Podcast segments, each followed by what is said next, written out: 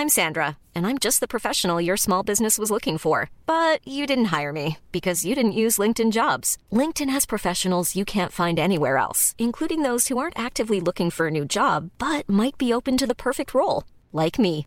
In a given month, over 70% of LinkedIn users don't visit other leading job sites. So if you're not looking on LinkedIn, you'll miss out on great candidates like Sandra. Start hiring professionals like a professional. Post your free job on linkedin.com/people today.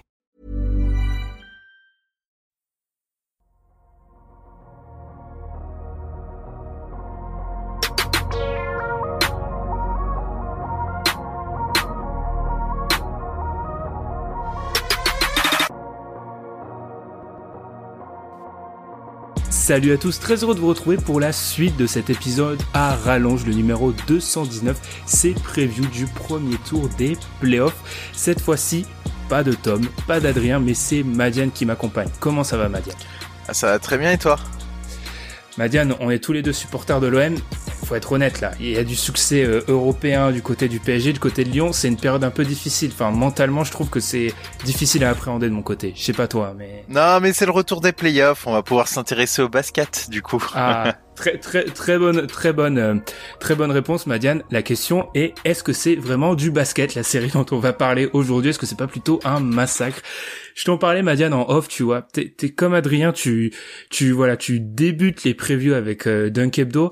Tous les ans, hein, les anciens te le diront, euh, Pierre, Tom, Alan te le diront, il y a une série tous les ans hein, où tu te dis comment on va réussir à en parler pendant plus de trois minutes.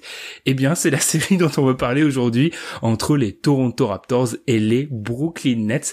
Avant d'en faire la preview, comme d'habitude, on vous invite à nous suivre sur Twitter et aussi à vous abonner sur le flux d'un Hebdo dans l'appli où vous écoutez les podcasts.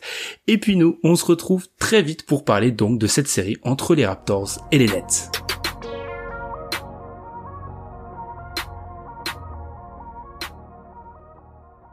La tête de série numéro 2 à l'Est est champion, en titre également, les Toronto Raptors affrontent les Brooklyn Nets tête de série numéro 7.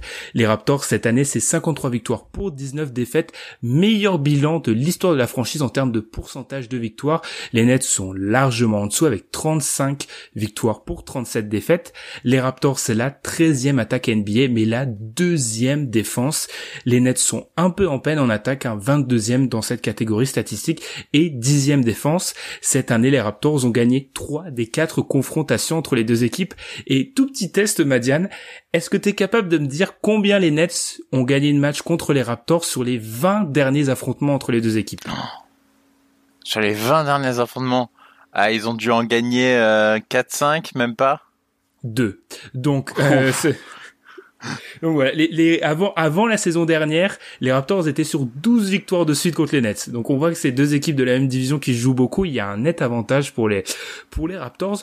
On va débuter comme de tradition, Madiane, en parlant d'un peu euh, ce qui s'est passé dans la bulle pour chacune des deux équipes. Honneur à l'équipe la mieux classée, donc les Raptors. Madiane, on en parlait avant, avant de commencer. Les Raptors, une des équipes qui a fait une des impressions les plus, euh, les plus marquantes, je dirais, euh, de cette bulle. Ah, clairement. Euh, je sais plus si c'est Alan ou Pierre qui disait ça dans la conversation où il disait euh, ils rigolent zéro les Raptors. Ah, clairement, ils sont pas venus pour rigoler. Euh, notamment défensivement extrêmement appliqués. Finalement, ils n'ont perdu qu'un seul match. On l'a regardé tous ensemble face aux Celtics. C'est clairement, c'est un match où tu sentais qu'ils avaient lâché le début de match et après ils ont décidé de partir en tongue euh, pour euh, le reste des cartons. Mais sinon, pour tous les autres matchs, sachant qu'ils ont affronté par exemple les Lakers, ils rigolaient mais zéro et ils ont été extrêmement forts tout le long de la bulle. Et je pense que euh, il n'y a pas eu beaucoup d'équipes plus impressionnantes que les Raptors dans la bulle, clairement. Et euh, à l'orée de ces playoffs, ils font clairement, euh, ils font clairement peur à l'est.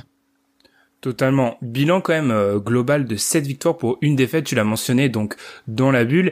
Et puis aussi, il y a, ce qui est impressionnant, c'est qu'à chaque match, on avait l'impression que un role player du banc ou même un joueur du 5 se révélait, faisait une grosse performance et permettait parfois, euh, quand d'autres joueurs de l'eff- l'effectif euh, étaient un peu moins en réussite, bah permettait à l'équipe de s'en sortir. Et, euh, Chris Boucher a fait un gros match. Enfin bref, tout le monde a, apporté sa pierre à l'édifice pour en faire une des rares équipes qui a réussi à enchaîner dans cette bulle. Euh, on, on y reviendra, mais on a vraiment l'impression qu'en termes peut-être pas de puissance de feu, mais de collectif, c'est la meilleure équipe qui débute les playoffs. En termes purement collectifs, en termes peut-être, je sais pas, de d'alchimie. Non, c'est ça, c'est ça, et c'est pour ça que ça se retrouve. Ils ont pas forcément un un gros potentiel offensif, mais on voit que c'est sérieux, que c'est appliqué, ils se connaissent bien, les automatismes sont là. Donc en fait, ils auront peut-être pas durant ces playoffs un plafond extrêmement haut, mais le plancher sérieux et le plancher va faire mal à beaucoup beaucoup d'équipes.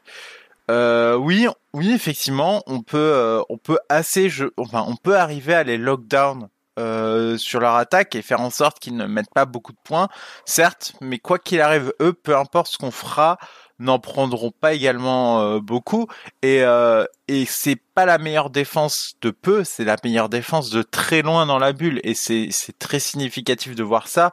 Ils se sont reposés sur leurs acquis et et ça peut faire extrêmement mal euh, durant ces playoffs. Et c'est un peu un spoiler pour la suite de ce qu'on va dire sur la série, mais j'ai pas beaucoup confiance à la capacité aux Nets à passer leur défense ou à mettre tellement de points à cette équipe et du coup à partir de là ça va devenir très compliqué pour eux. Bah t'as juste justement parlé des, des Nets, Madiane.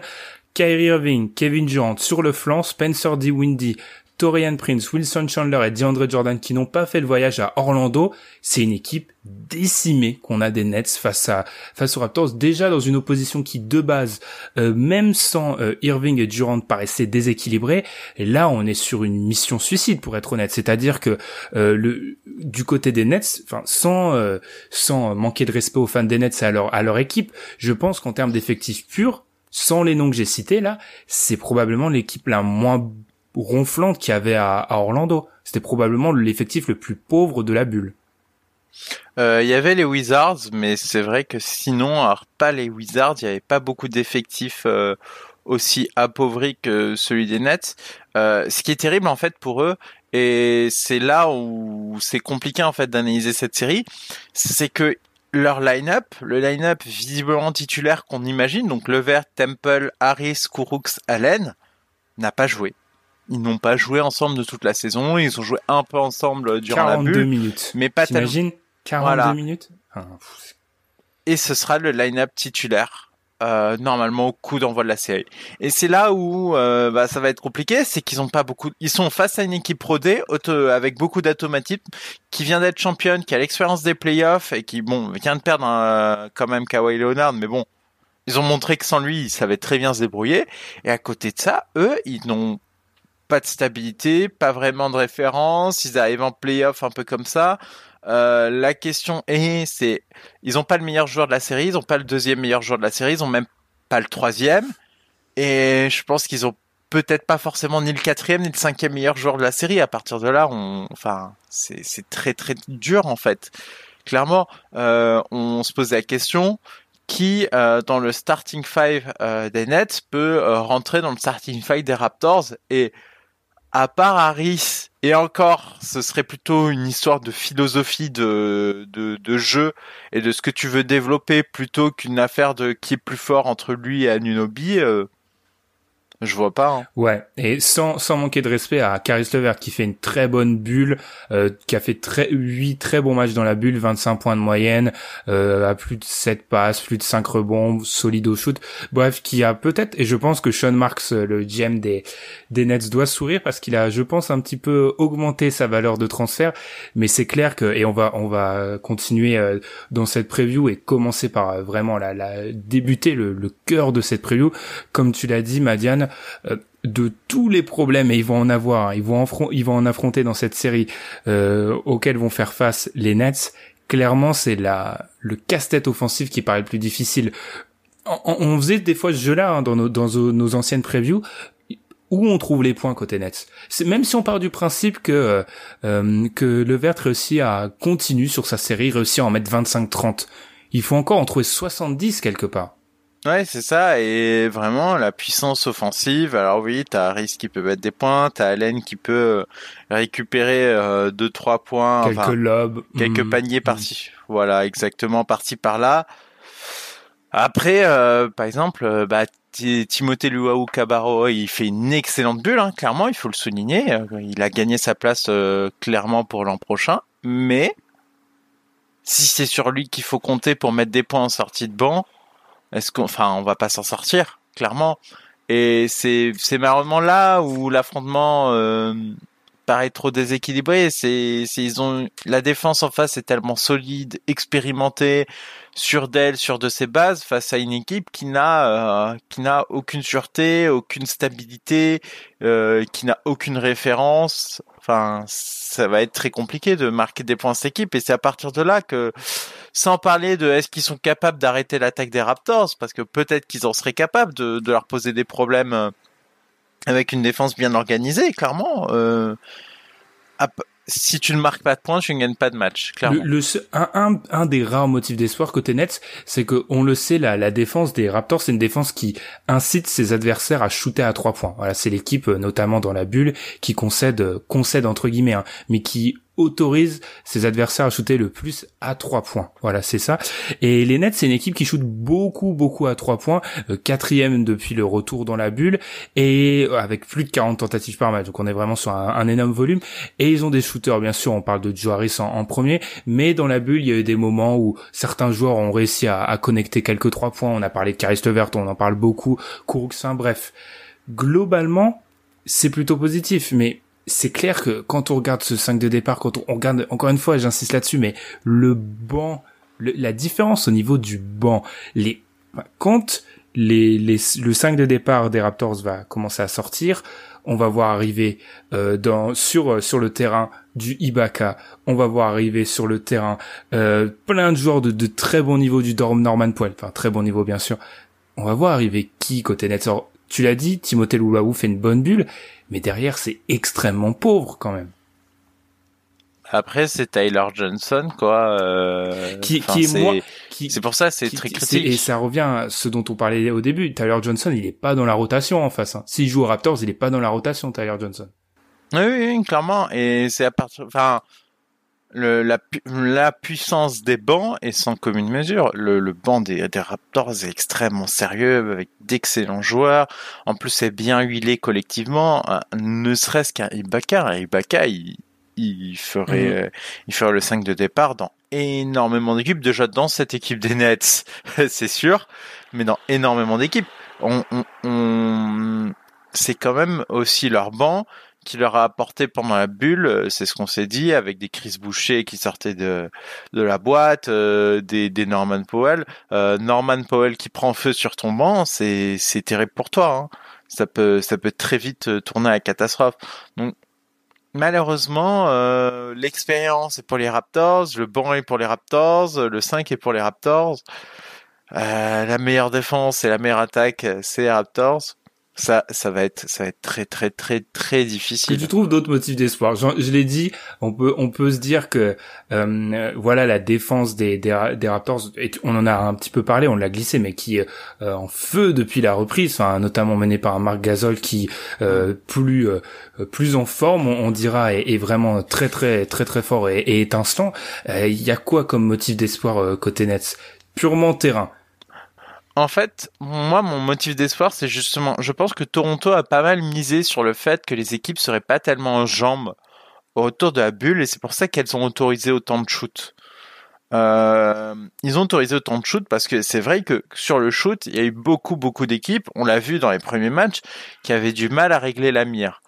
Euh, on l'a vu aussi, les Nets ont, vécu un début de bulle euh, très compliqué.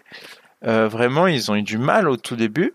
Euh, néanmoins, euh, sur la fin, ils ont ils ont commencé à monter en régime et euh, et à pouvoir à gagner les matchs. Sur les quatre derniers matchs, ils en gagnent trois par exemple. Donc moi je me dis une équipe des Nets qui est montée en régime, qui pourrait peut-être prendre feu derrière l'arc et après ben il y a quand même de l'énergie, du hustle dans cette équipe.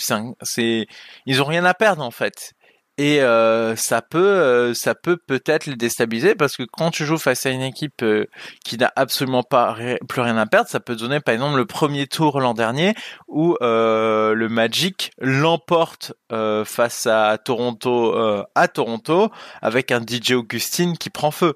Oui, c'est des scénarios improbables, mais ça peut très vite arriver dans une série de playoffs. Un Caris Levert qui prend feu, qui emmène ses coéquipiers avec lui, finalement, Joe Harris met quelques shoots, ouais, je vois ce que tu veux dire Voilà.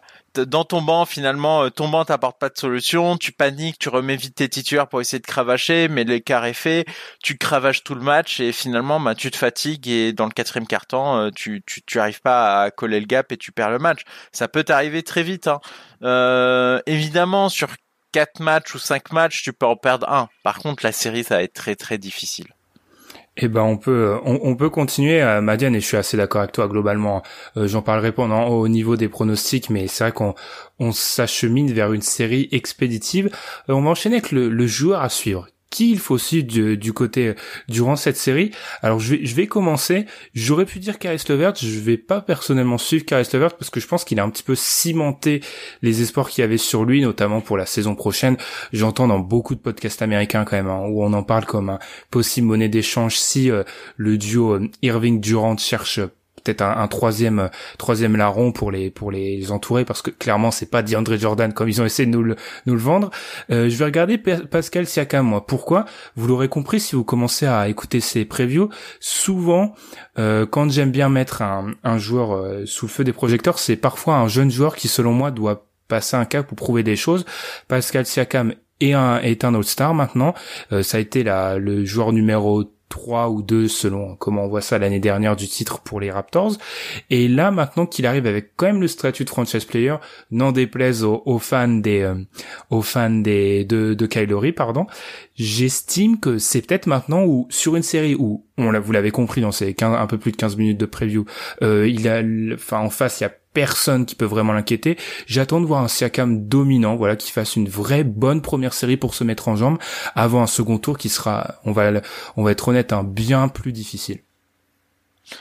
Clairement, euh, j'approuve ce choix et c'est peut-être euh, l'un des intérêts majeurs de ces playoffs pour les Raptors parce qu'ils ont peut-être pas le bagage pour euh, vraiment aller chercher un titre.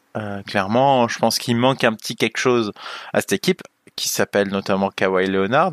Mais euh, là, c'est le premier test de euh, Siakam en franchise player.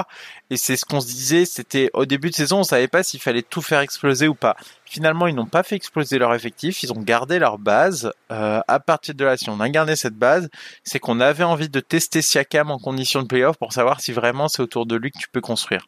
Donc clairement ce révélateur euh, dans, dans ces playoffs euh, sera important et aussi aiguillera le front office de Toronto vers la suite. Est-ce qu'il faut continuer à se renforcer euh, pour pouvoir reviser le titre ou est-ce que euh, Siakam nous donne des doutes et dans ce cas, est-ce que ça ne vaut pas mieux de, de partir sur autre chose et récupérer un autre franchise player pour repartir vers, vers une quête du titre? C'est les questions qui se posent actuellement au front office et on en aura une bonne partie des réponses durant ces playoffs.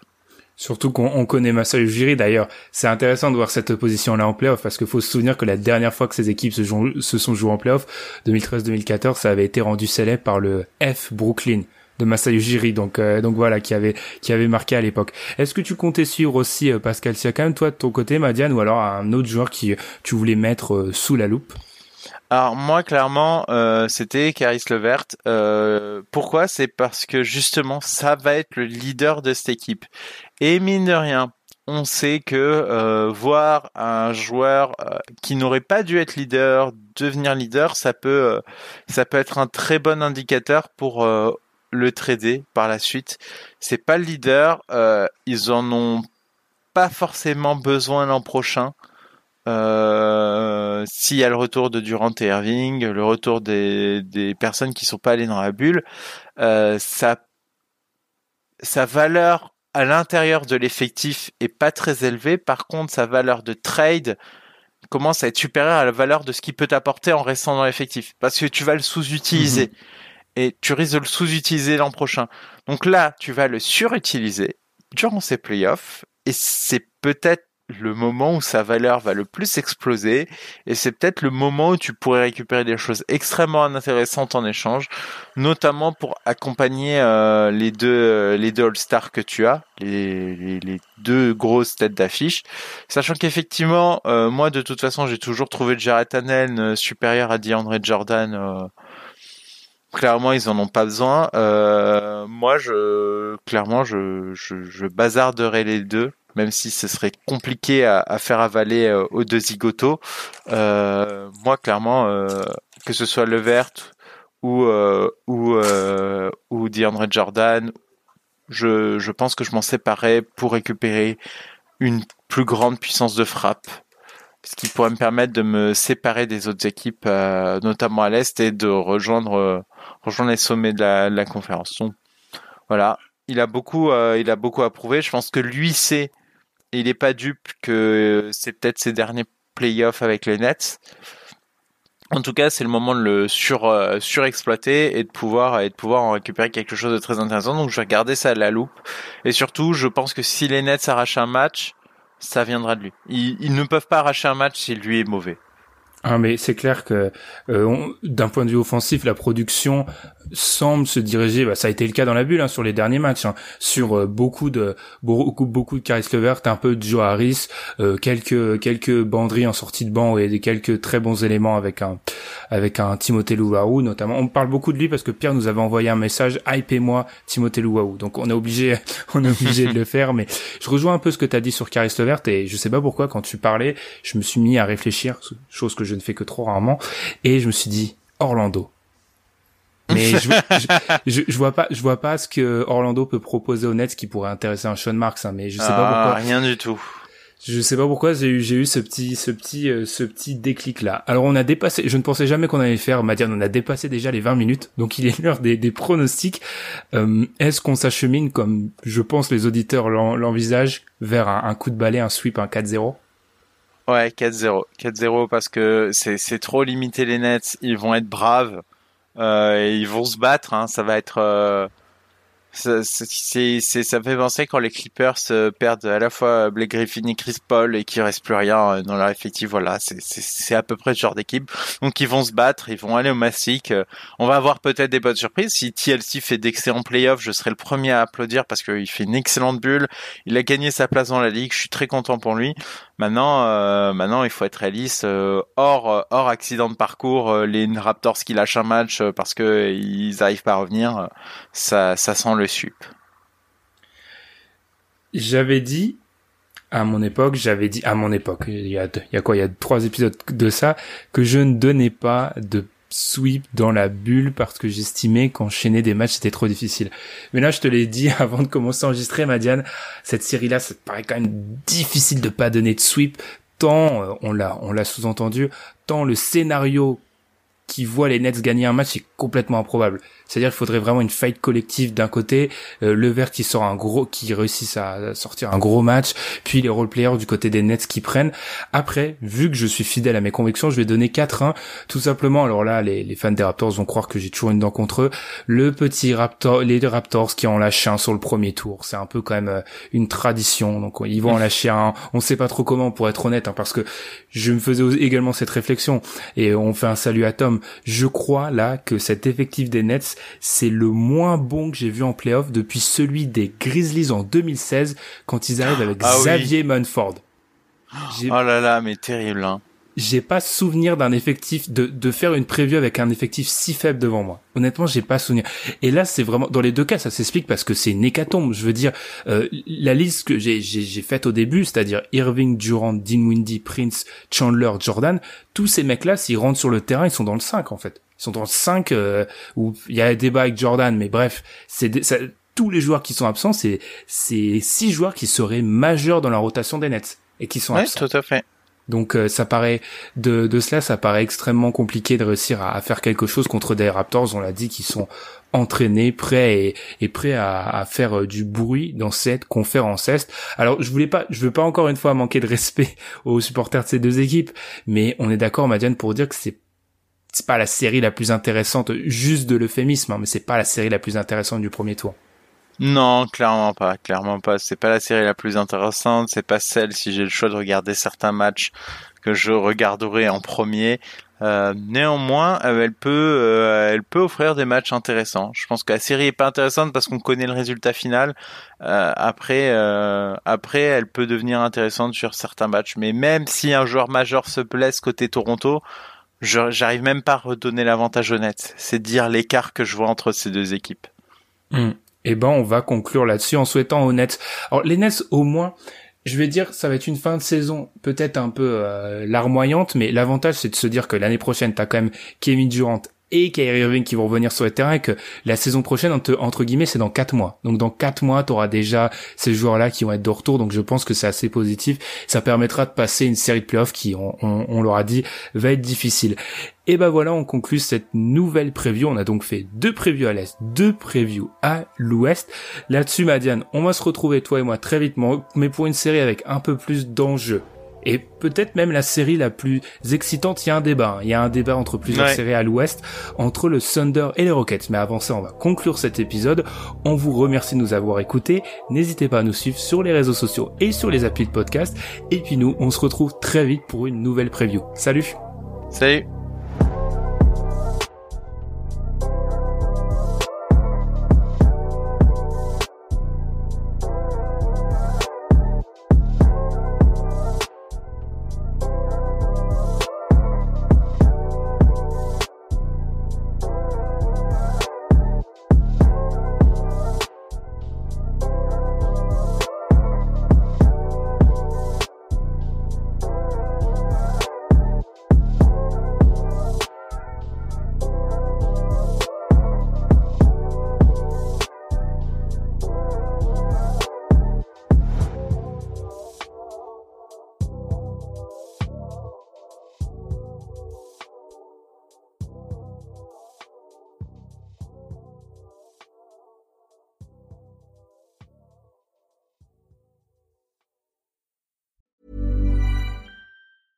Flexibility is great. That's why there's yoga. Flexibility for your insurance coverage is great too. That's why there's United Healthcare Insurance Plans. Underwritten by Golden Rule Insurance Company, United Healthcare Insurance Plans offer flexible, budget friendly coverage for medical, vision, dental, and more. One of these plans may be right for you if you're, say, between jobs, coming off your parents' plan, turning a side hustle into a full hustle, or even missed open enrollment. Want more flexibility? Find out more about United Healthcare Insurance Plans at uh1.com.